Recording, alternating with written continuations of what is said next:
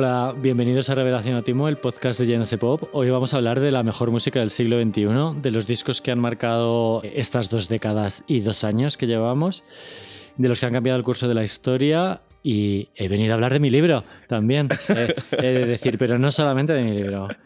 ¿Qué te parece, Claudio, este autobombo que me he marcado? Tendrías que haberme dicho qué te parece Mercedes Milá. Y yo te habría dicho que me parece perfecto que vengas a hablar de tu libro, porque es verdad que mm, Igual suena como autopromo, pero es que gracias a este libro, punto número uno, estás escuchando este podcast, porque la idea original de grabar este podcast cuando comenzamos era hacer un poco de promoción de este libro, luego ha derivado lo que ha derivado y estamos encantados, que por cierto, muchas gracias por haber salido en bastantes listas de, Spotify, de los más escuchados del año. Y luego número dos, porque también ha sido el libro que te ha mantenido, em, ha mantenido la web en una época muy jodida, que ha sido durante toda la pandemia. O sea que mm, creo que debéis permitirnos el lujo de que hoy hablemos un poquito de nosotros. Sí, eh, pero bueno. Sobre todo de ti. Y bueno, vamos, a hablar, de los discos. ¿eh? Eso es totalmente cierto. Es verdad que el, libro ha sostenido el site con el he pagado a toda la gente que escribe para GNS Pop, eh, colaboradores y redactores. Y muy guay, ¿sabes? Pero yo, yo quiero cerrar etapa ya de esto, ya está bien.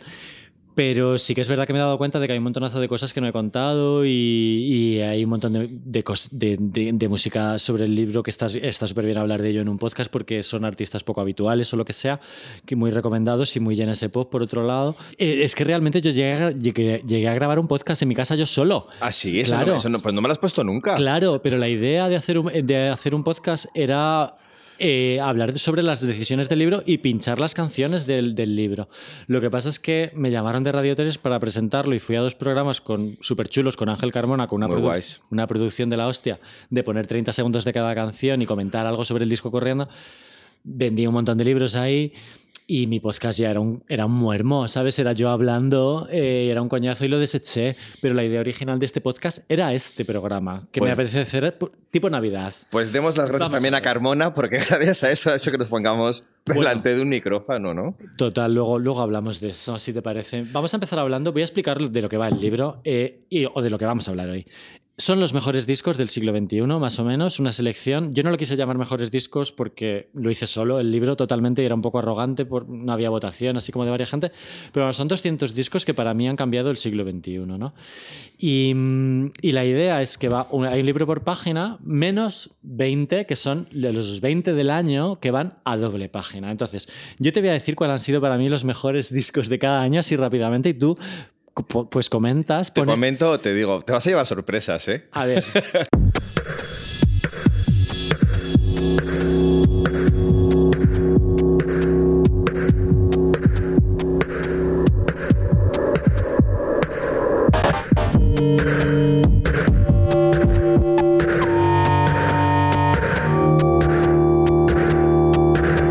De 2000 a 2019. Vale. Mejor disco del año 2000, Key Day de Radiohead.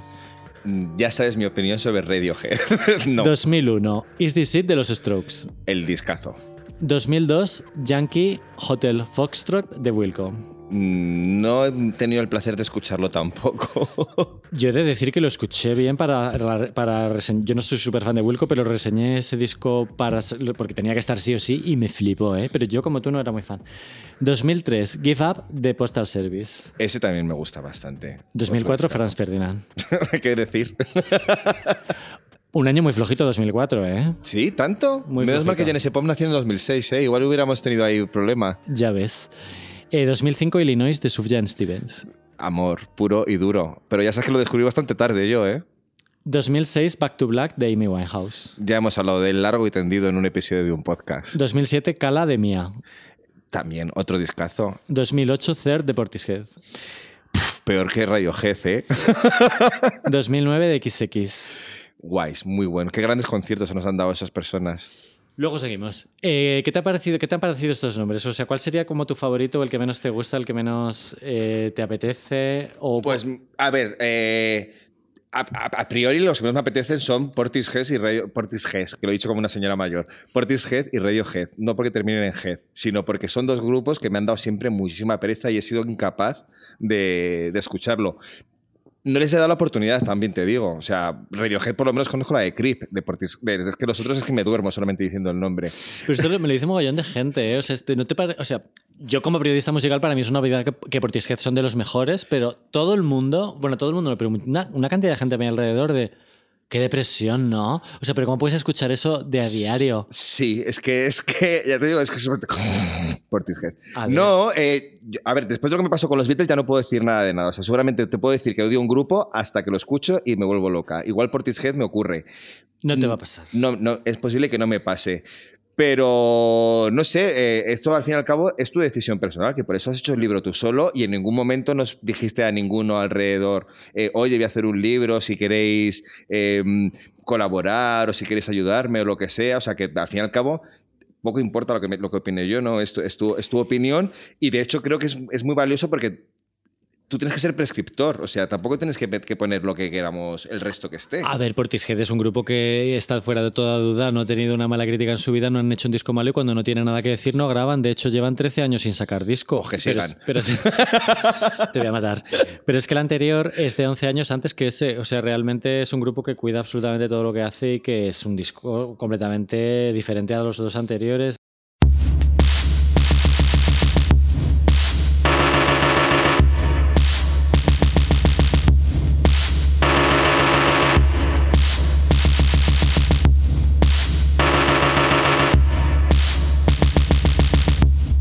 Sí que el libro al principio lo iba a hacer con Raúl, ¿eh? Pero, ah, sí. Claro, pero vino, vino la COVID y Raúl se fue descolgando del proyecto pues porque no había ingresos de ningún tipo y él tiene dos hijos y, y meternos en un libro que no sabía, ahora es muy bonito porque el libro ha ido guay decirlo, pero en un momento dado no sabíamos si el libro iba a vender 50 copias o mm, miles. Es que no sé si te has planteado en algún momento eso, en hacerlo comunitario o hacerlo solamente tú solo, porque realmente es mucho más fácil organizar el trabajo uno solo. Lo íbamos a hacer con Raúl, pero el trabajo del, o sea, el trabajo del día a día nos comió y bueno, al final lo hice yo solo. Pero bueno, oye, que te has ido de los discos que no te gustan, ¿eh? Te voy a decir los 10 siguientes, a ver qué caras me No, es que si tengo los que me gustan. Bueno, es que ya te los he dicho todos. Pero vamos, el This Is It es- y ya está. Is This It. Y, Y Franz Ferdinand. Y Franz Ferdinand y un- Sí, Sufjan, Su- tú eres muy fan de Sufjan. Hombre, mi gato se llama Sufjan. ¿Qué te voy a decir? Tú no tienes gatos, se lo has dado a tu madre. Mamá, cuídamelo. 2011, tu madre además que oye el podcast. Claro, que me, que me ha dicho que dejemos de hablar en femenino, que por qué lo hacemos. Ya te lo explicaré estas navidades.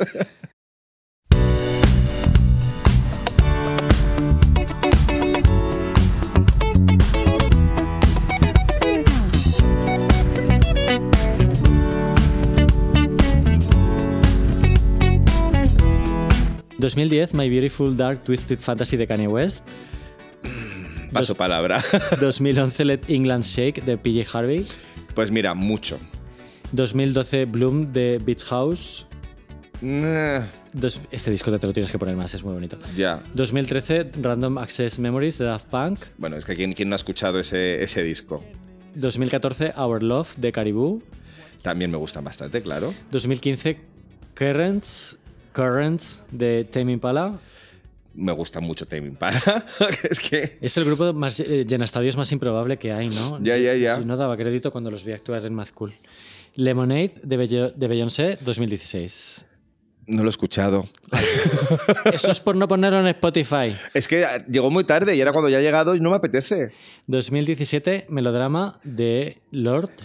Aquí sí que me matas. Tampoco lo he escuchado. Ay, madre mía. 2018, El mal querer de Rosalía. Sí, claro. 2019, Magdalene de Twix. No. FK8. Ah, de, de, de FK Twin, sí. Sí, es que se la llama Twix, creo. Bueno, a ver, después de esta chapa, lo que quiero decir es que Ha hay- quedado una selección muy bonita y muy, y muy, y muy ecléctica.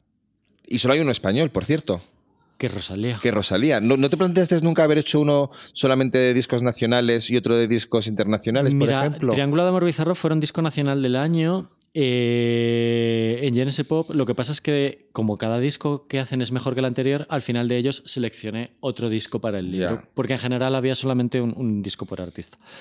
Y, y la verdad es que yo hubiera hecho solamente un disco, un o sea, solamente un libro de, de discos españoles, que es lo que más me motiva y lo que más me mola dar a conocer, ¿no? Pero me puse de límite que hubiera 25 o 30 discos A ver, nacionales. es- eso es algo que también cambió en Genesis Pop en un momento dado, ¿no? Antes sí que hacíamos una lista de los mejores discos nacionales y No. los mejores discos internacionales. ¿O siempre ha sido desde el principio ha sido mezclado? Radicalmente no. Eh, yo lo tenía súper claro que teníamos que mezclar todo como los medios de otros países. Los medios anglosajones, o sea, los medios británicos no se paran en nacional e internacional. Porque para ellos no existe nada más que lo británico y un poquito de lo americano. bueno, pues seamos igual. Ya. Eh, o yo que sé, entiéndeme, pero que no lo. Me parece como hacer de menos eh, poner a los artistas nacionales en una. Venga, y ahora vosotros. sí, los como que mal- sois, los que malos". sois, que sois los malos. No, eh, es, es lo suficientemente buenos como para llegar a una lista que pueda comprender las dos cosas. Y Rosalía lo ha hecho. Rosalía lo ha hecho. Pero aparte de Rosalía, ¿qué otros Porque hay mucho. Sí que hay discos españoles dentro de- del libro, ¿no? O sea, Claro, por hay- ejemplo, está, yo qué sé, Los Punsetes, que le pasa lo mismo que Triángulo Amor Bizarro, que cada disco que sacan es tan bueno que. Me puse de límite meter 25 o 30. Más me parecía una pasada. ¿Sabes? Realmente decir que de, de los discos del siglo XXI, 50 son españoles me parece muy marciano sin haber ninguno italiano. No sé si me entiendes. Ya. Pero bueno, al final el o libro... sudamericano. Sudamericano hay alguno. Está Javier Amena, está Bomba Estéreo. Luego me, me he arrepentido ¿eh? de no meter más nacionales, porque últimamente, a raíz de lo de Rosalía y tal, están saliendo artistas españoles en otros países. Por ejemplo, Zetangana Claro. está saliendo en listas que no se esperaba. ¿eh? Está saliendo en la revista Billboard, está saliendo en la lista de Rolling Stone. Zetangana, que también está en este libro, pero está con ídolo, con su anterior álbum. Que si hubieras esperado un poquito, si tuvieras que, por ejemplo, hacer una reedición ahora mismo, seguramente lo cambiarías por el madrileño, que me parece un disco bastante más redondo que ídolo. Sí, habría cambiado el disco que sale de Zetangana, el que sale de Zahara, el que sale de Dua Lipa. O sea, hay gente que realmente en 2020 y 2021 se ha superado. Es lo que tiene el papel, que no lo puedes cambiar si fuera en. Jo, pero es que fíjate rabia- qué rabia me da Claudio, porque yo siempre he sido muy moderno de lo digital y tal, pero es que en cuanto imprimes una cosa ingresas muchísimo más. A ver, a mí, me Es a- mí me parece como incluso hasta bonito y nostálgico que, que- que hayas hecho una edición en papel que además sea autoeditado, porque no sé si llegaste a ponerte en contacto con alguna... Pues mira, me ven- me- es que hay un montón de cosas que no he contado. Me, engan- me engan- me encanta contar que escribí, me voy a contar esto en exclusiva, no sé si lo sabes. A ver, no, porque si no, no sabía ni que habías escribiendo el libro cuando lo estabas haciendo. Escribí a un par de editoriales que me, me mandaba. Una me dijo que no lo veía, otra me mandaba como a 2022 o así. Eh, el Mundo Today, los del Mundo Today me dijeron eh, que autoeditara. Porque la comisión que se queda en las tiendas me iba a dejar sin ¿Pero en qué momento te pusiste en contacto con los del Mundo Today? Pues porque ellos tienen libros editados. Ah, bueno, ya, hijo, no sé, vale. Claro, yo que yo pensé en una web eh, que hubiera que- editado libros. que hubiera editado libros. Entonces escribí a un par, no me acuerdo quiénes fueron los otros que, no- que escribí, no me contestaron. Me- los del Mundo TD me contestaron enseguida. Yo no sé si es que tienen un auto-reply para toda la gente que les ha preguntado por su libro. replay. Pero de verdad, muy buen consejo, porque es que luego he visto lo que te quedas cuando distribuyes a una tienda, tienes que vender muchísimos miles y miles y miles y miles para que te compense. Hombre, y sobre todo si este libro lo habías hecho, aparte de por el placer de hacerlo, para poder sostener la web, no te puedes permitir el lujo de perder dinero en editores, en librerías, en no sé, en porcentajes, en todos los porcentajes que hay a la hora de comprar un libro, porque este libro, ¿cuánto vale? Dilo, ¿El libro? el tuyo. 22 euros. Pues una baratez. Te ¿Qué? digo que el precio no lo puse yo, lo pusieron los fotógrafos de las portadas, que luego hablamos de eso.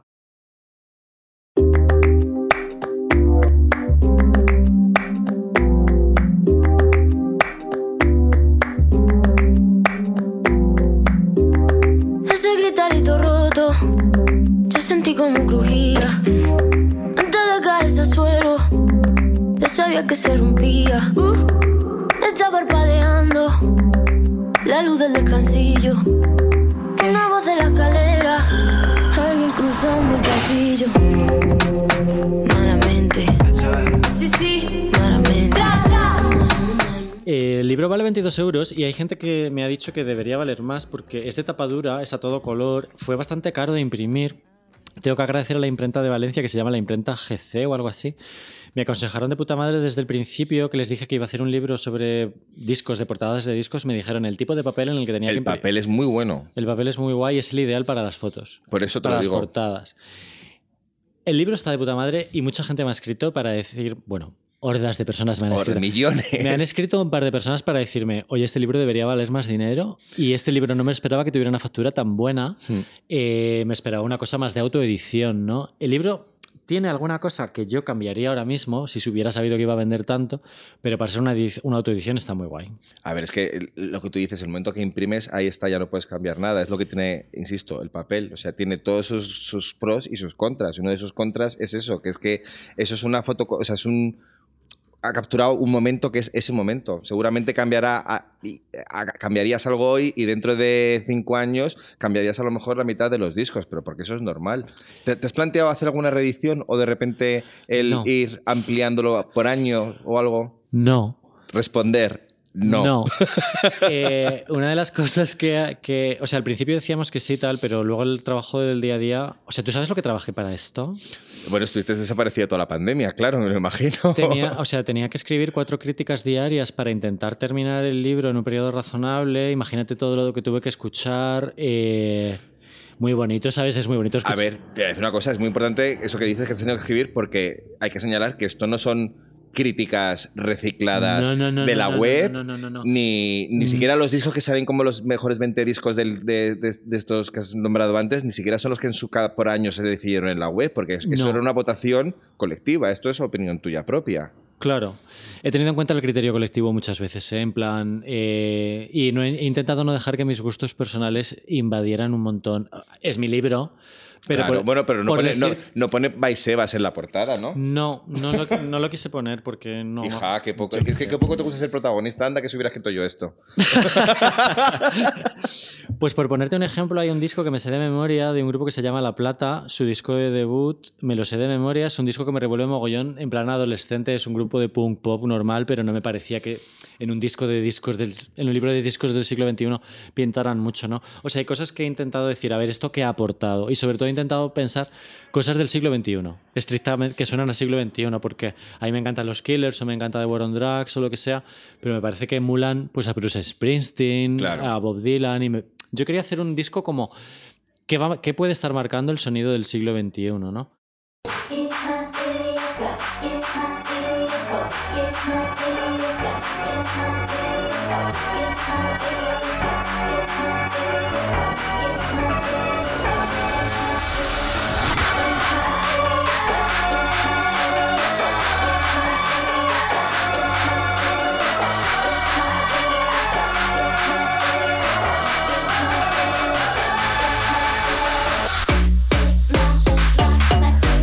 Por eso, pues eh, me alegro un montón de que esté Sofía, eh, de que esté Charlie XTX, de que esté Boniver, pero con el disco de la cabaña no, sino con el que empieza a meter a lo loco eh, moduladores vocales. Claro, pero es que para eso es que ni siquiera has tenido que escucharte solamente el disco del que habla. Has tenido que escucharte parte de la discografía de toda esa gente para poder decidir cuál es el que entra. Claro, a ver, yo a ver, tengo mucha información interiorizada. Hombre, ya lo sé, Que pero- esto lleva siendo mi trabajo 15 años y, hay, y de estos 200 discos eh, tenía 150 clarísimos. ¿Sabes? Son muy evidentes. ¿Cómo no vas a meter a Rosalía o cómo no vas a meter ese disco de Daft ¿Fueron, siempre 200 o te planteaste hacer 300, por ejemplo? No, hubo no, no, no, no, no, porque es que es, son... ¿Por qué 200? Pues mira, porque es como el top 10 de cada año. Que ah, lo- bueno, claro, sí, tiene que sentido. luego hay años en los que, por ejemplo, 2007 y 2013 hay muchos discos de esos años y hay, de- hay otros años que hay menos discos.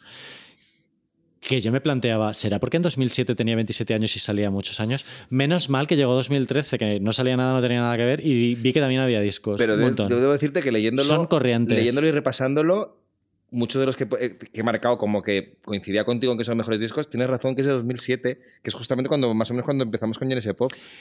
Eso me rayó mogollón. Digo, tiene mucho que ver que empezara ese pop ahí. Puede ser. Pero luego, ye- de- me- 2013 me calmó, porque me di cuenta que era una cosecha igual de buena y igual de abundante. Pero, oye, hay debate, yo qué sé. También es verdad que los discos de los últimos años no has, no has tenido tanto tiempo para asimilarlos como los, los viejos. Y, y- Sí, o, o que igual no, no tengo tantos recuerdos vitales que asocio a discos en concreto. Recuerdos que te cambian, ¿sabes? O sea, momentos vitales que te cambian y que marcan tu vida, no los tengo tan asociados últimamente. Bueno, no, yo creo que realmente no son los recuerdos. Me he, intent- me he intentado abstraer de los recuerdos que me traían los discos, eso te lo digo. O sea, he intentado pensar qué, qué han aportado y qué pueden aportar. Y eso es más difícil de determinar. pues que he trabajado, guapo. Hombre, es que lo tenía que vender. Ya, ya, ya, ya, no, pero hijo, no Eh, sé. Yo ahora mismo, eh, respecto a los discos de 2020 me he dado, o de 2019, me he dado cuenta de que Billie Eilish es más influyente que FK Twix y pusimos a FK Twix en número uno en Genesis Pop. Ahora mismo pondría Billie Eilish porque he escuchado más el disco y porque veo que ha marcado el camino de un montonazo de gente. Eso lo descubres al cabo de dos o tres años Sí, mínimo. sí, sí, sí. Entonces, los discos de. Pero yo creo que de momento eh, está bastante acertado con los últimos, ¿eh? Hombre, Billie Eilish, cuando lo, lo metiste, llevaba tampoco. de- no era un. Meses. Por eso te lo digo, o sea, que Meses. hay- también, bueno, claro, lo que tú dices, tu, tu- tu trabajo durante 15 años ha sido reseñar discos y hablar de música. Claro. Raro sería que no tuvieras interiorizado esa Mm. cosa de decir esto es especial y esto no.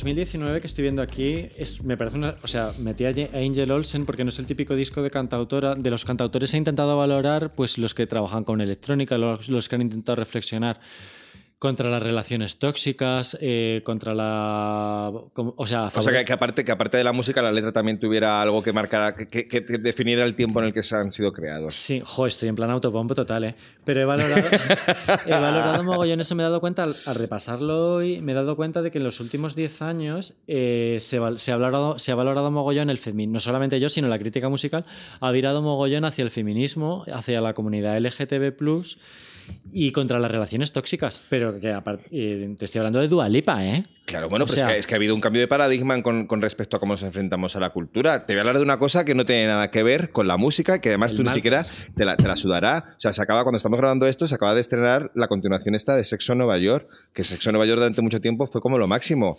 Viendo hoy tal, o sea, con el conocimiento que tienes hoy sobre respecto al feminismo y sobre la conciencia de clase tal y cual, eso, no he podido terminar de verlo. A mí me pasa lo mismo con Sexo en Nueva York. Sí, eh, pero ya me pasaba en su momento. Es que yo Claro, pero que en su momento lo veías como gracioso y ahora no. O sea, decir, por eso ese, ese cambio, aunque ni siquiera seamos conscientes a la hora de enfrentarnos a determinado producto cultural, tú no, tú, tú no te planteas diciendo, voy a verlo desde un punto feminista, pero ya te chirría. Yo creo que al salir Girls eh, dejó esa serie atrás. La dejó, Totalmente. La dejó muy retrógrada y muy rancia y muy, muy pasado. De las pocas personas que me han escrito para decirme, me falta tal disco. Bueno, me han escrito bastante gente, pero me esperaba como más aluvio. ¿Vas a dar nombres luego? Eh, de personas, no. Bueno, o de artistas o de cosas. Sí, sí, sí, sí. Vale, vale, Mira, vale. Me han escrito mogollón de gente. eh, bueno, bueno, mogollón no, pero los pocos que me han escrito ha sido para reivindicar artistas masculinos. En plan, ¿por qué no están Kings of Leon? ¿Por qué no están Los Killers? ¿Por qué no está de, un montón de estos grupos? ¿no? Sí. Que a mí me gustan los Killers. Totalmente. Eh, de hecho, ahora los metería, porque los dos últimos me gustan, me gustan mucho, que son posteriores al libro. Pero es como, no me puedo creer que me estéis escribiendo exclusivamente para nombres masculinos de tíos de cuatro, o sea, grupos de cuatro tíos tocando ahí un grupo. Digo, joder, eso es el siglo XX, no el XXI. Bueno, pero que habrá gente que se ha quedado ahí atascada y que realmente verá. Y que, Bueno. y que- y que posiblemente ahora mismo te, te- te podrá echar en cara que hay grupos que has metido, o artistas que has metido, desde esa perspectiva de mm, conciencia de género, conciencia de tal, y que eso ha primado más que la calidad musical. Pues mira, no. Eh, de hecho, me entrevistaron de Frida para este, por este libro y, me- y digo, voy a contar cuántas tías hay. No, ya estaba el libro en la calle y lle- llevaba un montón de tiempo, de hecho. Y digo, voy a contar cuántas tías hay en el libro. Hay menos que tíos. Y aún así... Fíjate, y aún así. Y aún así la gente, para mí, ah, ¿sabes? Como que me pienso yo que hay muchas mujeres porque está... Por Demasiadas mujeres. Porque, pues, porque por supuesto están Katy Perry, está Lady Gaga, está Madonna, está Beyoncé, está Kylie, están todas estas que por, por supuesto por nuestra línea editorial tienen que estar y porque me parece que Y han porque hecho se lo merecen. y porque han hecho discazos. Pero aún así la gente se, te queja y te dice que quiere más tíos. Solamente hay una persona que me ha escrito y me ha dicho que por qué no está Cristina Aguilera y María Carey. Y, es, y- Fíjate. y, y todo lo demás es como, ¿por qué no están Fénix? ¿Por qué no están Vetusta Morla? ¿Por qué no están Love of A Lesbian? ver, esto, esto te está dando la oportunidad de, como creador, entender el concepto de no vas a gustarle a todo el mundo, ni vas a agradarle a todo el mundo. Y Pero que yo estoy encantado de que eso, las críticas eran súper, súper amables y yo me esperaba un aluvión de, de- de- Yo estaba preparado para lo peor, Claudio. ¿eh? Hombre, claro, tú te compras un libro, pagas 22 euros y te encuentras con que no está tu grupo favorito, que, están Vetusta- que son Vetusta Morla, y dices, me cago en todo. O sea, Bueno, es- fue muy guay eso que hiciste cuando le pediste a la gente que lo comprara que te pusiera cuál era su grupo favorito y tú les mandabas una carta escrita a mano Sí, junto con el libro diciendo estaba por esto o no está por esto. Jo, pero lo pasé Un mal. Me preguntaron, cuando me preguntaban por grupos de los 90 que no estaban, me lo pasaba mal. Lo pasé mal cuando me preguntaron si estaban Garbage y cuando si estaban Divine Comedy. Y digo, joder, es que yo soy súper fan de los dos, pero es que en el Pero es que siglo no están en los 90. Claro, digo, cuando haga el de los 90, que nunca lo haré. Eso es Juan Sanguino. Juan Sanguino, lo tienes que hacer. Consigue los derechos de las fotos, que yo no he podido.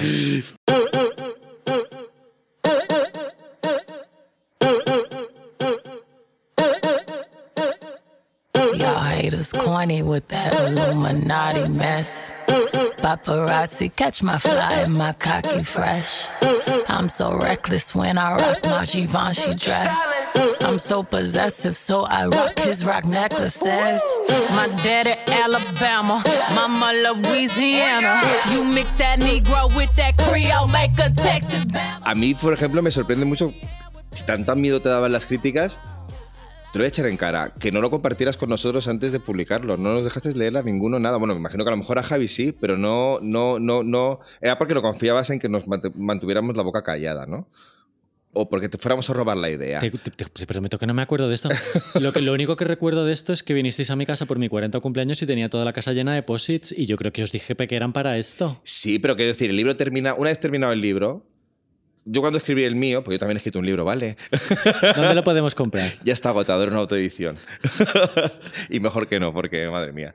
Que eh, yo sí se lo pasé a varias gente para correcciones primero y luego para que me dieran opiniones de tal. Tú esto lo has mantenido súper en secreto. A ver, yo me hubiera gustado. eh, muy- es muy fuerte editar un libro de esta envergadura, tan ambicioso, que lo es. No se lo leyó nadie, ni siquiera Javier. ¿eh? El libro Ah, salió ¿no? a la calle al desnudo. Madre mía. Pero es que te digo una cosa. Eh, busqué un- intenté buscar un corrector Dinerito. eh, y, y la, y la correctora que la primera correctora que encontré en Google tenía errores de, orto- de ortografía. a mí el mío me lo, me lo corrigió Lolo, que yo de Lolo se me fío, por ejemplo. Pero como es que yo soy la persona que corrige los errores en JNS Pop, ¿a quién, a quién le pasó el libro? O sea, el libro salió con cuatro erratas en la primera edición que corregí en la segunda. De título, hay un título de Kylie mal escrito, uno de, de Postal Service, que es de National Anthem, y pues pone National, otra palabra, no me acuerdo. Eh, errores muy pequeños. Pero, tío, ¿cómo puede tener una correctora de errores en su propia página web?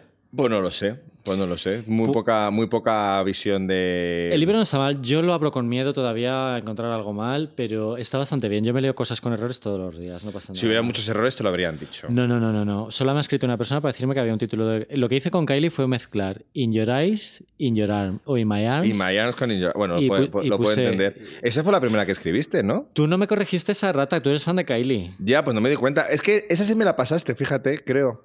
Claro, es que la de Kylie fue la primera que escribí porque tenía súper claro. A ver, la ilusión de escribir este libro era reivindicar los discos que no están reivindicados en todas partes. Evidentemente, hemos dicho los más mm, significativos, los Strokes, Radiohead tienen que estar, por supuesto, eh, con Key Day. Eh, pero la ilusión es escribir los que no están en, la- en otros libros. Claro. Y ahí estaba Fever de Kylie, que para una generación o para una generación de maricas es un 10 o un 9 o un 8 y medio o lo que sea. Es un disco seminal, es un disco de pop perfecto. Y me hacía mogollón de ilusión reivindicarlo y fue el primero que hice para la prueba de maquetación. Y, y un montón de cosas que, que me apetecía que estuvieran, pues Carlos Berlanga, Jens Leckman, Prefab Sprout, que es un grupo que ni siquiera reseñan en Pitchfork y es un grupo absolutamente seminal de los años 80. Paddy McAloon es uno de los grandes genios vivos que hay y no hay manera de que aparezca en una lista de lo mejor de nada. Eh, Hot Chip, Passion Pit, Christine and the Queens, eh, no solamente Sofía, vamos. Sophie, Los hidden, los Hidden Camera, por ejemplo. los Hidden Cameras, que para son- nosotros es un grupo bastante importante para nosotros como, como personas. O sea que. Este disco de los Hidden Cameras es eh, una reivindicación de la comunidad LGTB+. eh, tiene una canción contra el matrimonio eh, que protesta contra el matrimonio como institución. En vez de cuando nosotros pedíamos el matrimonio gay y tal, ellos decían que eso, ellos decían que eso era arcaico y tal.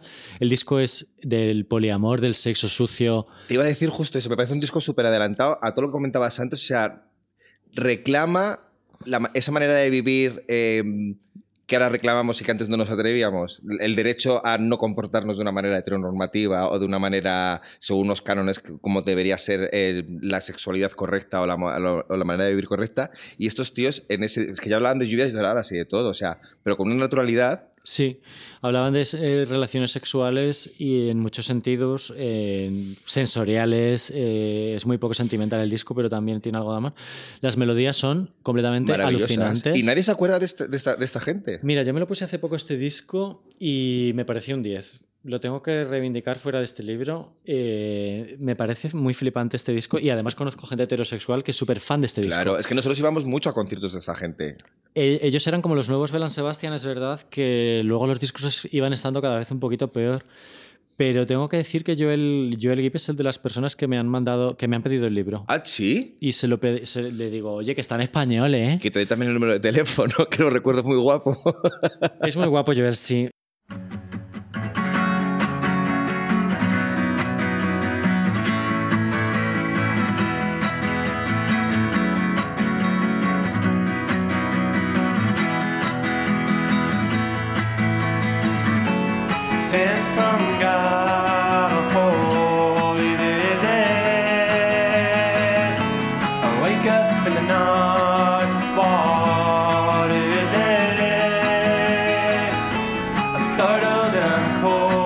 Decir que para, para poder reproducir los derechos de, de- O sea, para poder reproducir las portadas, he tenido que ir llamando uno a uno.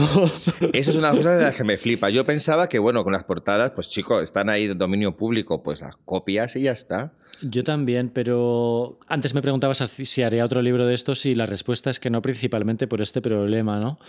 Al querer ser, eh, al no, al ser una autoedición y no, no pertenecer a una editorial, pues como Penguin o lo que Claro. sea, eh, que ellos comprarían las fotos en Getty Match y, Y, que tiene un equipo legal que puede Claro. ocuparse de millones de cosas de esas Claro, de derechos. pueden lidiar con cualquier, con cualquier cosa o gastarse 10.000 euros en comprar las fotos o lo que sea.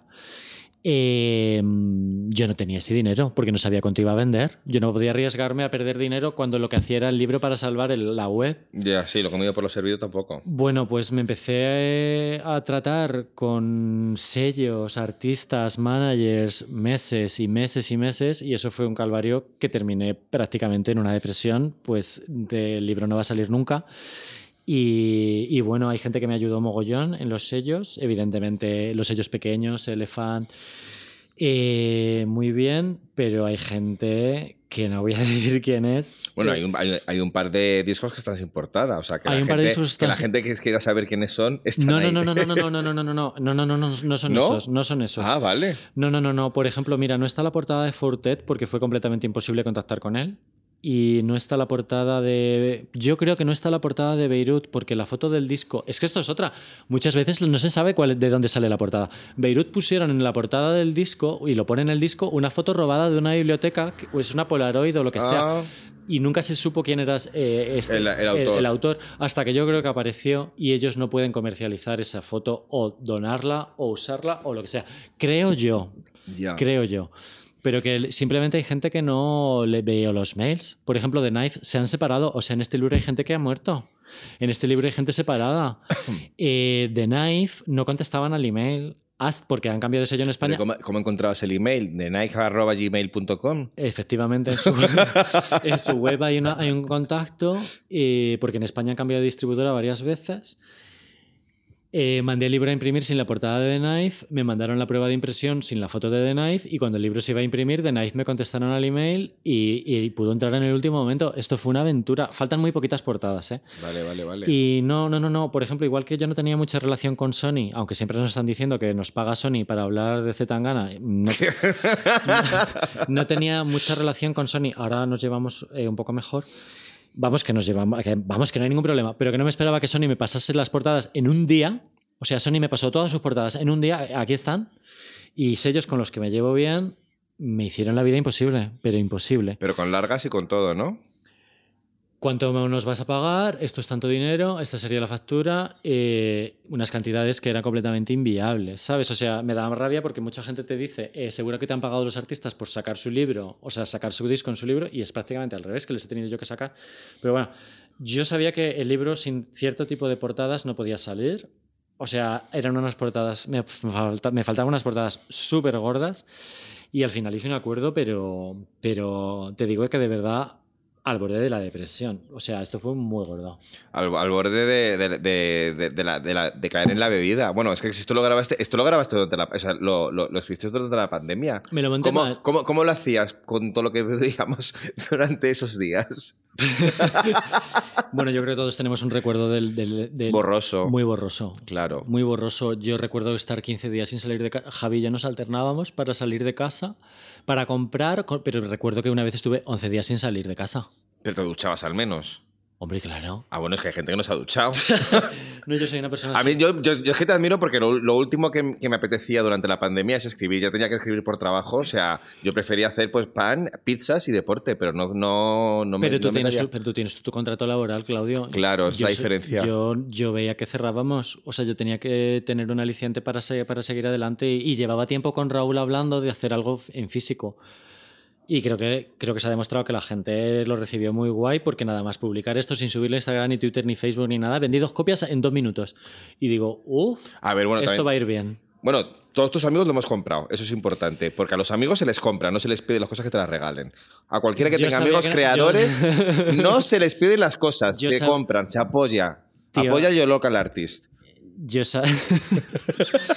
Yo sabía que dependía de la gente, del público casual, y el público casual respondió súper bien desde el principio y estoy súper agradecido de cómo se vendió esto desde el principio, desde el primer día que vendí una burrada y mandé a fabricar más y luego fui a lo de Carmona y se salió de, se salió de madre. Se salió de to- Madrid. Recuerdo- ese día lo recuerdo, que, estabas, que, nos- Sí, que sí, estábamos sí. hablando porque era como, oye, que ha salido lo de Carmona y no paras de decir, nos acabo de vender otro, acabo de vender No, no, otro. no, O sea, es pues es que yo tiendo a caer mal, ¿no? Y No, es la sensación que tengo yo, ¿eh? yo tiendo a caer mal. Eh, no tengo En las distancias cortas sí, claro. No tengo, no tengo donde gentes, no tengo relaciones públicas. eh, Lolo, Lolo es el que cae bien de nosotros.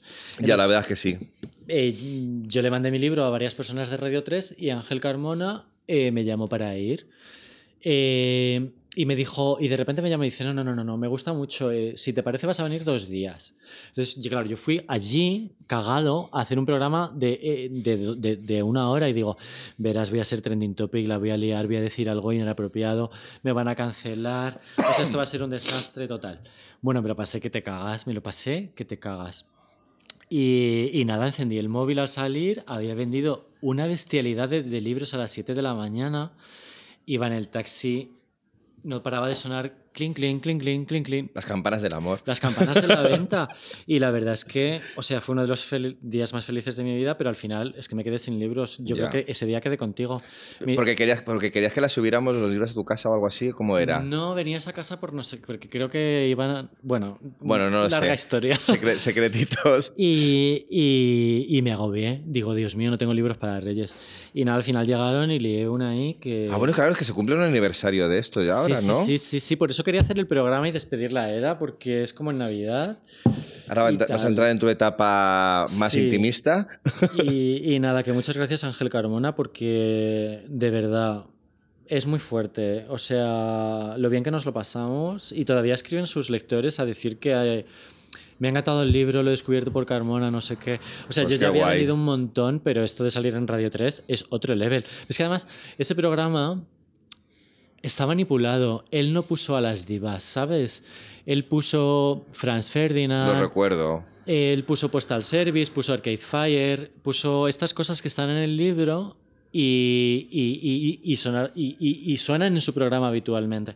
¿Sabes? Él no puso Sophie, él no puso Kylie, él no puso nada. Pero no tampoco, puso, es- tampoco está en contra de eso. no, no, Porque no, ahora cuando estás haciendo lo de DJ residente vas de vez en cuando te deja para lo que quieras. sí, sí, sí, sí, sí. Ah, sí, claro. bueno, sí, sí, sí. Es que lo de manipulado ha quedado un poco como feo y no.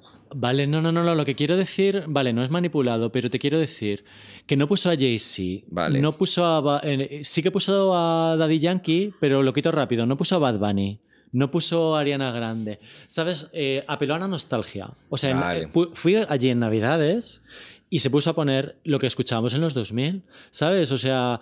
Pues eso, pues tal Service Franz Ferdinand.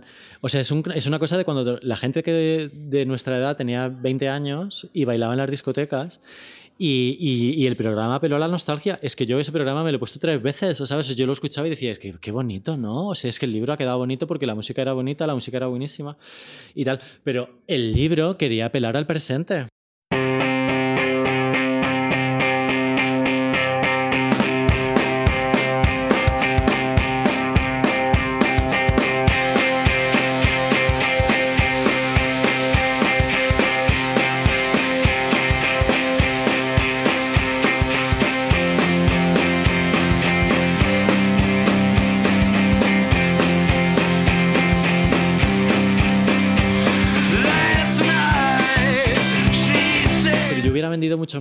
Si hubiera dicho que Bad Bunny estaba en el libro.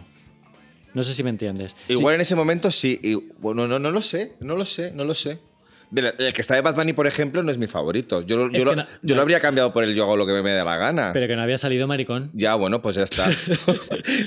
Dicha la palabra maricón en el podcast. Vamos a hablar de cosas bonitas, que me porque claro, tú me has dicho que, te, que el, del cantante de los Hidden Cameras, que siempre he dicho los Hidden Cameras y no son los Hidden Cameras, te escribió para pedirte el libro y darte las gracias. ¿Ha habido algún artista más que te haya escrito? Sí. O sea, ¿cuántos artistas tienes tu constancia que sepan que existe este libro? Eh, a ver, yo no he podido mandar el libro a las 200 personas porque me quedo Pero sin... eso las hace tan gana, por ejemplo, una entrevista. Se lo hace tan gana que se hizo una foto con él. Se lo he mandado a Rosalía y a su hermana, que no tengo noticias. Eh, se lo he mandado a Rosy, tía. Rosita, estírate. Y mm, se lo he... Mira, Godspeed You Black Emperor me contestaron un email de madrugada diciendo que muchísimas gracias por salir, pero que por favor cambiara... Eh, me pidieron que cambiara la tonalidad de la portada y que no metiera la primera que me habían mandado, sino la segunda. Y me lo Ah. dijeron... a- O sea, unos frikis de estos... Pero madre mía, por Dios. Sois un amor. Pues gracias a Dios de que, que estás con ese papel bueno. Si llegas a tener otro, Y lo que más me y lo que más me impresionó fue hablar con el hermano de, de Mark de Sparklehorse que se suicidó y, y bueno inten- eh, escribí y la familia tenía respondió alguien de su familia. Y el bueno Sparklehorse es un disco que podía estar en el libro o no porque es el típico disco que nadie me habría preguntado por él pero a mí me hacía mucha ilusión meterlo porque es un disco en el que sale Tom Waits sale PJ Harvey sale Nina de los Cardigans. Es un disco muy desconocido pero muy bonito. Y lo quería meter aunque fuera a media página que iba en pequeño y, y bueno la familia estaba muy emocionada por salir en el libro pero no pudimos negociar que saliera la portada porque la portada pertenecía a otro sello de no sé qué Qué jaleo, por Dios. y se quedaron con un disgusto porque al final, pero digo, mira, el libro, el disco va a salir, aunque sea sin portada, pero, pero bueno, que me impresionó muchísimo hablar con el hermano de, de una persona que se ha suicidado, un artista que admiraba tanto, ¿no? Y eso, un montón de recuerdos, un montón de anécdotas, o sea, realmente te podría contar cada... Bueno, me imagino que los nacionales la mayoría te habrán dicho algo, ¿no? O que sea... Eh, no te creas, ¿eh? Pero esto me ha venido muy bien porque a mí me mandan cosas todo el rato y no contesto a nadie. ¿Sabes? Yo recibo todo el rato libros, discos, vinilos, CDs. Ahora te toca a ti. Ahora me toca a mí. Ahora me toca a mí el, el- no te contesto, eh, recibo el, eh, artistas que han recibido el libro, no te doy ni las gracias. No sé si les ha parecido bien, les ha parecido mal. Eh, pero bueno, que lo veo bien para tomar de mi propia medicina, ¿no? De alguna manera he entendido ahora los artistas. Yo no me considero artista, yo soy un periodista que ha Yo compilado, sí te considero que artista. ha compilado aquí unas cosas co- gracias a Marcos, al diseñador que es amigo tuyo, que hay que decir que es y un amigo. tuyo también, Marcos sí, sí. Moreno Pons. Marcos Moreno Pons es una persona que conozco de los bares, que es amiga tuya, que también es amigo, pero que le conozco de Sí, o está de- colocado él o estoy colocado yo o estamos pedo los dos y yo no sabía que hacía estas maravillas y ha maquetado el libro de puta madre. Colocados en un lugar del local, no colocados de... ¿Qué cómo ha sonado? Yo bebo muchísimo, solo salgo una vez al mes, pero cuando salgo estoy muy pedo. Así que yo le conozco de ir de, le conozco Sí, de estar pedos, sí. de estar siempre borracho. Sí. Así que no sabía que era tan bueno en su trabajo y me flipa lo que ha hecho. Entonces, yo no me considero artista, pero ahora entiendo a los artistas cuando terminan una obra y dicen, joder, qué coñazo, no me apetece hablar de, este, de esta obra, ya estoy pensando en la siguiente. Pues me ha pasado eso, ¿no? O sea, me pasó eso al terminar el libro, lo odiaba, por, sobre todo por esto de que no salió casi. Lo aborrecía, tenía un, un terror absoluto a abrirlo, a encontrar un error. Y, y me he entendido lo, de lo, lo del otro lado, ¿sabes? Yo cuando entrevistaba a los artistas decía. ¿qué, qué gilipollas son, ¿no? O sea, ¿cómo se te ocurre no, no querer hablar de una cosa que has hecho y que es preciosa o que es bonita o lo que sea? Bueno, pues yo tenía esta cosa de, de odiarlo y tal, pero bueno, ya no lo odio. ya no Eso lo se odio. llama empatía, que es muy bonita tenerla y nosotros hemos aprendido también a tenerla un poco a lo largo de los años. Que por eso agradezco que también hayas o sea, que no hayas recuperado determinadas críticas de la web, porque No era una opción. antes escribíamos de una manera un poco más inconsciente de una manera más. A mí, por ejemplo, no, también te digo lo contrario. Por ejemplo, hay un disco que no está ahí dentro, que me gusta mucho, que tú lo sabes perfectamente, el Rock Station de McNamara, que cuando hiciste el recopilatorio, hicimos en la web lo de los discos de la década, yo escribí un texto sobre ese disco y releyéndolo el otro día, debo decir que es uno de los textos que estoy más orgulloso en plan de, ah, porque yo he escrito esto, de música, he escrito yo esto. O sea, que yo se te lo hubiera dejado para que lo hubieras metido, gratis, sin que hubieras tenido que firmar uno y el otro. No sé por dónde empezar. Ese disco es de, es de los que escuché para meterlo, ¿eh? Eh, Escuché muchísima música que no ocupo y ese disco lo escuché para meterlo. Me parecía que la producción había envejecido un poco mal Puede ser. y estaba Nastrud, que era un poco del rollo parecido, me parecía mejor. Hay discos que me arrepiento. Yo ahora mismo quitaría a lo mejor el disco de Moon, que nadie me iba a preguntar por él, y metería a María Arnal, Mira, pues sí. sobre todo después del siguiente que ha sacado. La de Eh, en el que la de tú vienes a rondarme y todo eso. el de Tú vienes a rondarme. claro, es que menudo temazo. Eh, sí, pero me parecía que el disco era un poco peor que el single ese y bueno, hay cosas que cambiaría. Bueno, y- es que, es que esa es la diferencia entre tú y yo, por ejemplo. O sea, yo me hubiera dejado llevar por, por, por lo sentimental y por, lo, y por los recuerdos. Entonces, pues digo que est- estaría Magnamara, pero también no es tan chico y chica, que por ejemplo para nosotros es una cosa súper tal, y no están. No hay ninguno de Fangoria, que digamos lo que digamos, también han sido muy importantes en nuestra vida. O sea, hay bastantes discos que yo habría metido, pero que entiendo que no estén porque son importantes para nosotros. pero ¿cuál de Fangoria? Pues en Naturaleza Muerta.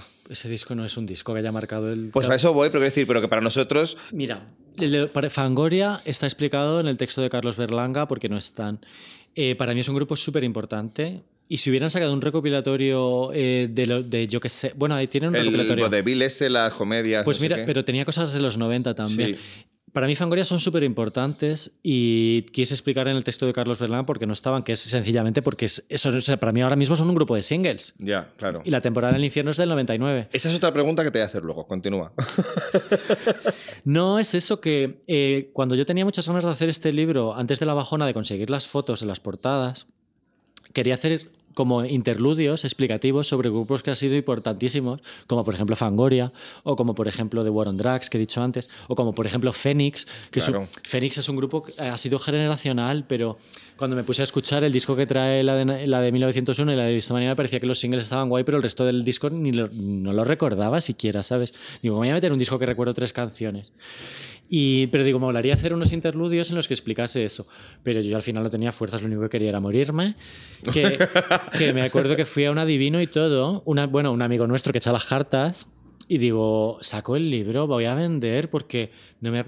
me tengo que, ¿Pero me- ¿Te fías de esas cosas? es que el tío acertó la vida de Elena de pe a pa, tío. Oye, y- pues luego, me, con- luego- luego me dices quién es, no me lo digas ahora. Por supuesto. Pero vamos, que yo tengo muchas preguntas que hacer a esa, a Guille, esa Guille, que le- después de ver cómo sin conocer de nada a mi amiga Elena le acertaba la vida entera y el futuro, el pasado, todo, voces nuevas, presentes, futuras, pasadas, y digo, échame las cartas. Construyendo edificios. Que es amigo mío, pero que no me había echado nunca las cartas. Y, me, y me dijo eh, eh, que me iba a ir guay. Y no es que me decidiera por eso, pero me dio confianza, pero joder, que ya no tenía, no tenía fuerzas de escribir más, Claudio. Vale, pues igual ahí me has respondido un poco la siguiente pregunta que quería hacerte, porque claro, estaba, estaba la opción de que tú dices que hay discos que tenían canciones muy guays, pero que no entraban porque el disco concreto, en, en- en conjunto, no molaba. ¿Por qué discos y no canciones? ¿Por qué no haber hecho un, un libro de 500 canciones, bueno, o 200 canciones, las 200 mejores canciones del siglo XX? Que igual te hubiera sido más fácil. Por las portadas, ¿no? Pues. No, bueno, yo qué sé, por los... Por los Pues mira, Claudio, porque yo todavía soy de la vieja escuela del formato, de que la obra perfecta eh, como disco es más ambiciosa que la canción perfecta. O sea, me parece mucho, yo soy muy conceptualista para esto y le doy mucho más valor eh, al mal querer como conjunto que a- malamente en concreto. que a malamente en concreto. O sea, para mí es eh, el disco está por encima en calidad artística, ¿no? Aunque yo qué sé, luego hay mil excepciones, ¿no?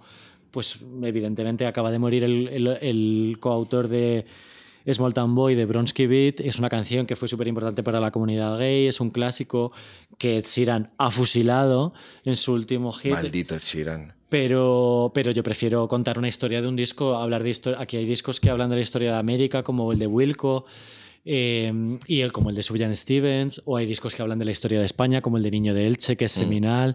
Es un disco de bibli- biblioteca, y me parece súper interesante aportar eso y, y yo qué sé, eh, contárselo a la gente.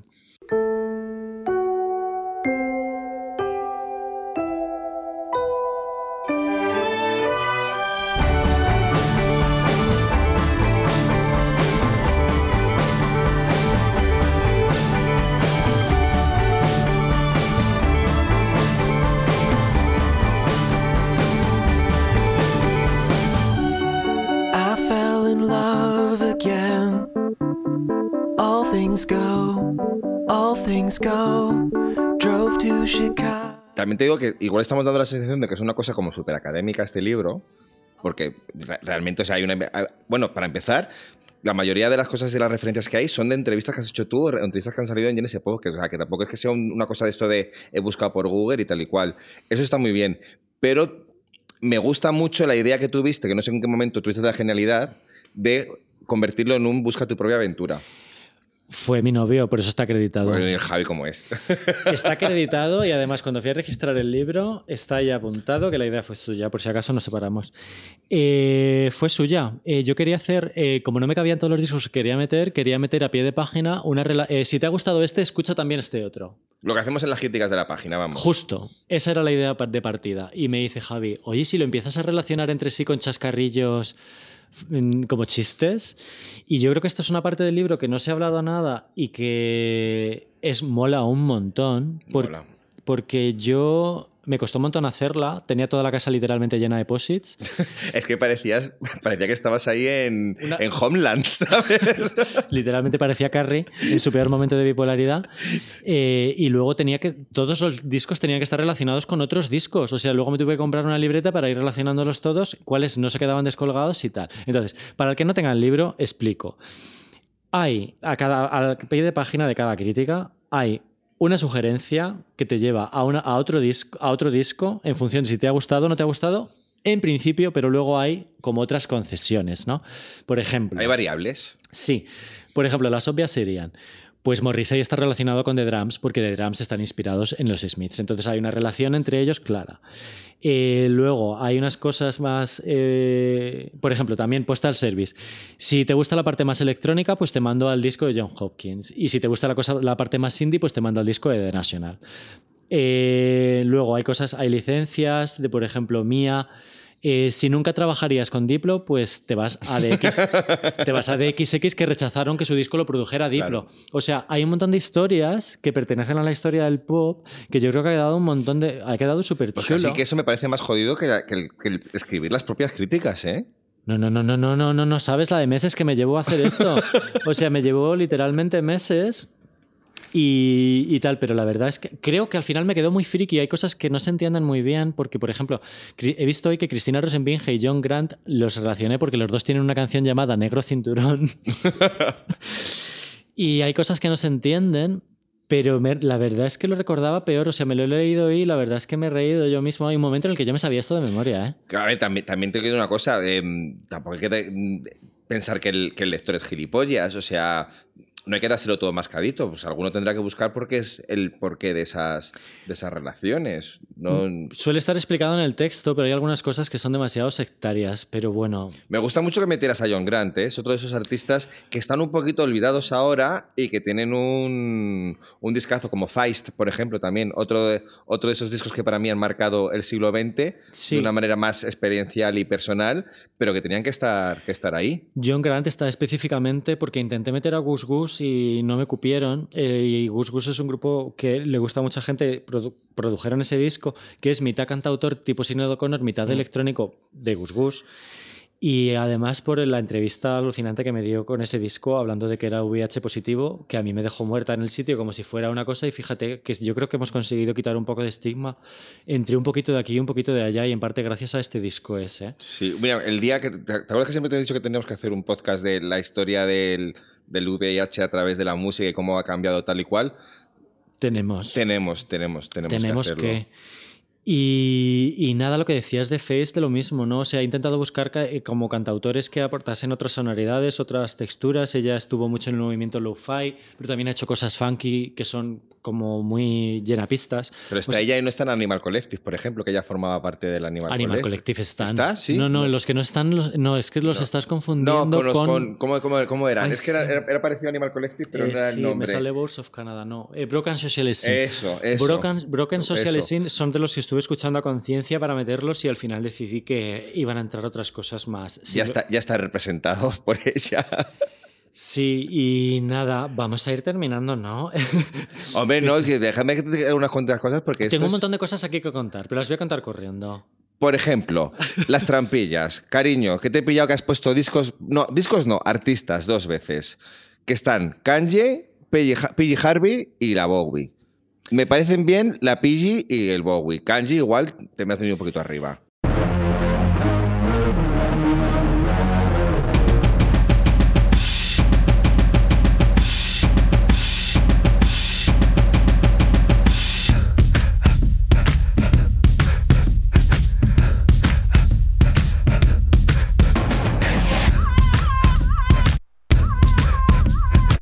Puesto artistas repetidos que han hecho cosas muy diferentes entre sí, básicamente. Eh, PJ Harvey tenía que estar por hacer un disco de rock perfecto como el de Bowie y luego por haber evolucionado hacia, hacia otras cosas. Quizá ahora mismo no metería el de Bowie, el de, el de Next Day, con O sea, explicar... te hubieras- quedado con el de Black Star solo, ¿no? Sí, pero es que es tan bueno, era tan bueno, Ya. y fue un comeback tan chulo y tan impresionante. Y Kanye West tiene que estar, es que Kanye West prácticamente tenía que estar con tres o cuatro discos, es que tiene un montonazo de discos. Pues que- para si tú haces un monográfico de Kanye West, ¿no te has planteado hacer discos también, libros monográficos de artistas? Que también hay ahí material, ¿eh? Si me dan las fotos de las portadas. Y dale con las fotos de la Tengo que portada. decir que Bad Bunny me mandó su foto en un día. En un día. Pero el propio Bad Bunny, No. su equipo. el propio Pero- Benito. Pero es que Bad Bunny es autoeditado. Es autoeditado, no Ya. tiene discográfica. Es muy fuerte esto, que la gente lo sepa, que es el verdadero indie. Bueno, mundo. Bad Bunny, Bad Bunny lo cambiarías, me has dicho.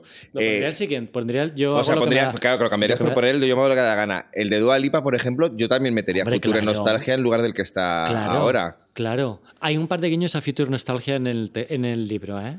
Pero es muy. Acababa de salir y lo relacioné con Madonna en plan, si quieres levitar Ah, vale, con es- Levitating. si quieres levitar con este disco, pase a esta página. Es un- Hay un par de cositas. y, De mm, Jaime insinuó ya que su mejor disco es el de 2020. Y, ya, y luego también tenemos otras trampillas, por ejemplo, que a mí me encantan los dos, ¿eh? pero que estén Royce Murphy y Moloko a la vez. Es una licencia total porque el disco de Moloco es un disco post ruptura de una pareja que no se ha hecho en el mundo mundial. De, os voy a contar mi ruptura aquí, desangrándome, llorando hasta el último momento. Y me, me- me impresionó mucho. Yo he visto, he escuchado poquísimos discos tan emocionales y tan sangrantes, tan, tan con el corazón en la mano como como Status de, de Moloco. Y Roisin tenía que estar. Hombre, claro, por supuesto. ¿Qué te voy a decir yo? Pero de Moloko si es sí uno de mis discos no del siglo XXI, ni del XX, ni de la historia. De todo. De todo. Pero Moloco, sí que es un poco una licencia mía, como meter a los Cardigans que, y a Luna George. Pero es que son discos que me sé de memoria y, y de repente no le voy a decir a la gente, escúchate ese disco que nunca escucho de Broken Social Scene. Ya, ya, no, que no, que me parece, me parece, me parece correctísimo. Yo, como tú dices, como que igual estás un poco hasta huevos de hablar de ti, y yo no quiero hablar más de mí porque es lo único que hago en la vida, eh, igual deberíamos hablar un poquito, reconocer a gente que te ha apoyado en este proyecto. Por ejemplo, las, las primeras 10 personas que te han comprado el libro, ¿tú sabes quiénes fueron? ¿Te acuerdas de eso? Tengo los nombres, o sea, yo, recibí, yo recibo una alerta cada vez que, re- que vendo, un, que vendo un, un algo, ¿no? Sí. Eh, es lo único, el único sonido que tengo activado de todo el móvil. y estás ampliado una canción de Zetangana, con lo cual deduzco que en algún momento... eh, Entrará con el tangana. en algún momento Zetangana le ha hecho mucha ilusión vender sudaderas o lo que sea que tenga activados en el Shopify. Eh, de repente me sorprendió que lo- eh, ver quién compraba los discos, los libros tan rápido, ¿no? Eh, el primer día que había envíos gratis. Y mira, en el top 10 de compradores están Snorkel, Enrique. el de Puedo Hablar, Ay, que, claro. es- que yo quiero su podcast para mí. Pues yo creo que venga algún día aquí a hablar de Janet o de lo que sea, ¿eh? No estoy seguro de que fuera él, ¿eh? A ver, que yo no he perseguido a la gente en plan sois vosotros, pero por nombre, me, Enrique. por sí, sí, nombre, me, me lo creo perfectamente que fuera Por él, ¿eh? nombre y apellido me cuadraba. Luego, Rodrigo de Triángulo de Amor Bizarro, que sí que sé que es él. Me parece súper bonito. Triángulo de Amor Bizarro es un grupo que ha dicho que sin la prensa musical ellos no existirían. Y este libro va de apoyar a la prensa musical. Con lo cual, lo que hizo esta persona, que yo no la conozco de nada, vamos, que la conozco entrevistarle y ya está, Sí, pero no es fue comprarse relación. su libro el día de salida al cabo de una hora o algo así. Pero sabía que estaba el disco, por lo menos, porque le habías pedido las portadas. Bueno, los cité en el Twitter. Ah, bueno, pues hubiera, sido, está, vale. hubiera sido muy cabrón en plan, compraos el libro. No, yo se lo pensaba mandar a Triángulo. Vale, vale, Lo que vale, quería vale. es que me retuitearan. Pero el, el tío se lo compró y luego me lo encontré en, el, en el- los premios UFI, o como se llamen ahora, premios MIN. Y le digo, tío, que, te- que fuerte, muchas gracias y tal. Y como que se quedó en plan, "Mm, ok, pues ok. Y, y creo que Guillermo, el chico que hace los vídeos de Zahara, creo que Sí. también está entre los primeros 15 compradores. Pero tampoco se lo he comentado nunca, no sé. Pero Si, si fuisteis vosotros, manifestaros Snorkel, manifiéstate. que igual os lleváis un premio. Por ejemplo, a lo mejor una taza. Bueno, no, que esas acaban de salir. Uy, es que, hija, no. acaban de sacar esta taza tan mona en la que me estoy bebiendo la cerveza mientras grabamos esto. La típica taza de beber cerveza. la típica taza de beber cerveza.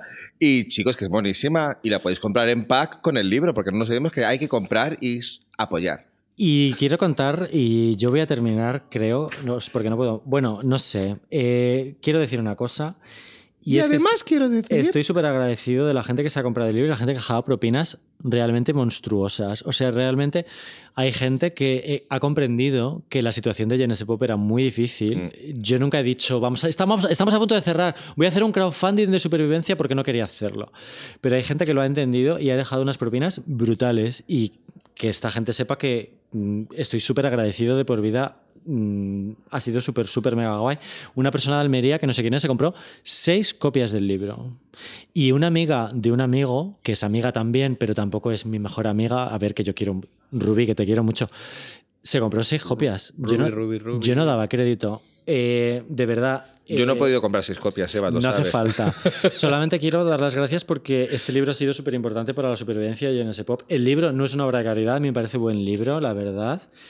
Y, y bueno, que quiero que quede grabado en el podcast para siempre y cerrar el episodio aquí. No sé si este ha sido el episodio de podcast que querías hacer con respecto a hablar No. de tu libro. Pues no. Pues no, porque, porque estoy aquí yo dando el coñazo. No. Yo quería hablar de la música y tal, pero mira, había un montón de cosas que quería contar. Han sonado canciones aquí entre medias, ¿eh?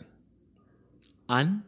Sí, ¿Seguro? Sí, hombre. Eh, Pues será porque el técnico las va a meter de mala manera. porque- Y también hay, que, también hay que dar las gracias a Gato, que nunca lo nombramos, que es nuestro técnico, que es el que aguanta todas estas chapas. Sí, sí, yo estoy agobiado porque está ya bostezando. Vámonos. Mira, yo solamente quería decir, para terminar, dos cosas. Que quería hacer este episodio porque, por más que yo, yo me siento súper plasta hablando del libro, ¿vale? Haciendo, haciendo promos en Instagram y enlazándolo en la web, y luego de repente vas a una rueda de prensa en la que encuentras, o vas a una fiesta, el otro día pinché, y conoces gente, ¿vale? Eh, yo soy de, poco de salir. eh, cuando salgo la lío mucho, pero bueno, cuando salgo, salgo. Y el otro día salí hasta tarde. Em, y te encuentras con una persona que te encuentras y te dice: ¿Eres de Genesis Pop? ¡Qué fuerte! Me encanta Genesis Pop, es que lo leo todos los días. O Genesis Pop, como le digan. Jo, me encanta, me encanta, tal. Es que me encanta lo que hacéis, de verdad, me encanta vuestro criterio. Muchas veces no coincido, ¿eh? es un poco gay para mi gusto, no sé qué, pero tal. Y Todo los, verdades. los, ves, los ves emocionados. Y, le, y de repente yo llevé mi libro a la pinchada, por si acaso alguien me decía que lo quería comprar o lo que sea, y, me- y de repente esta persona que te dice que te lee todos los días te dice, no tenía ni idea de que tenías un libro. Uh, Y, pero esto me pasa todo el rato y es como, mira, yo no sé qué coño hacer, ¿sabes? Para intentar explicar a ese público que a lo mejor lee ese pop una vez a la semana o una vez al mes porque hay gente que entra cuando puede, ¿sabes? No, tenemos un público que es muy fiel y entra todo el rato y comenta todo el rato y entra todo el rato y entra todo el rato, pero al final dependes de la gente, del público casual. Y entonces yo quería hacer como esto ya de despedida total, en plan, mira, tengo un libro, he hecho un podcast, yo no voy a, nunca más, o creo que nunca más lo voy a mencionar, ahí queda para, para los restos, está a punto de agotarse, esto es verdad, no se puede reeditar por el tema de las fotos, a menos que vuelva a rene- renegociar todo. Que cosa que paso, cosa que me apetece más decir. Pero sí que quiero decir que me ha encantado, de verdad que ha sido precioso. He recibido mails muy bonitos de gente que le, le- lee el libro a sus hijos por las Sí. noches, que es como si lo sé, no pongo lo del sexo y los porros. Pero bueno, el sexo es bueno. y los porros también. Y los porros también. y, y, y mails muy, muy, muy bonitos. En plan, he descubierto a los avalanchis gracias a ti, a las pipets gracias. He descubierto a la Casa Azul gracias a ti. O sea, cosas de, de no dar crédito. Eh, y, y nada, que siempre estará en mi corazón y que me alegro mucho. A veces he buscado los pueblos a los que he mandado el libro. Porque al principio los mandaba personalmente, que esto lo contaré otro día. Las, las, la- las personas de correos del corte inglés de Callao, cuando me ven, Te saludan como en la Bella Me y dicen- Bestia. Hola, Sebas. O sea, este es el saludo que me hacen en el corte inglés en correos. Y mm, de tantos libros que he llevado, que al principio los llevaba yo, luego ya delegué, no podía ser, contraté un servicio de mensajería y tal. Pero, pero bueno, que quiero decir una lista de, de artistas que metería de 2020 y 2021, ¿vale? Venga, podemos terminar con eso. Sí, porque yo quería que el libro fuera como del futuro, que no fuera nostálgico y tal. Entonces, eh, no sé, bueno, esto es un poco absurdo decirlo, pero bueno, me han encantado los discos de Little Sims, el de Dave, Genesis Ogusu, Japanese Breakfast, Floating Points, Halsey, el nuevo de Haim, Fontaine's DC, el nuevo Bad Bunny, que ya lo hemos dicho, eh, Doja Cat, Soul, o sea, estas son un poco- Alice, puedes decir que estoy muy triste Alice. que me he quedado sin entradas para ir al concierto. ¿Se han acabado? Se han agotado en una, en una hora. Ojalá el libro también se agotara en una hora lo que queda. Pues nada, que muchas gracias por este someterte a este experimento de... No, hija, yo encantada. Yo muchas gracias porque gracias a este, a este libro sobrevive yo en ese pop y estamos haciendo este podcast, que es algo que a mí, ya sabes, que me da la vida Ok. ahora mismo. Vivimos para esto. Y que es un buen libro, qué coño. Comprarlo con tacita, que es mejor. Está muy guay, ¿eh? de verdad. que nada, que. Mm, a ver qué están los reyes.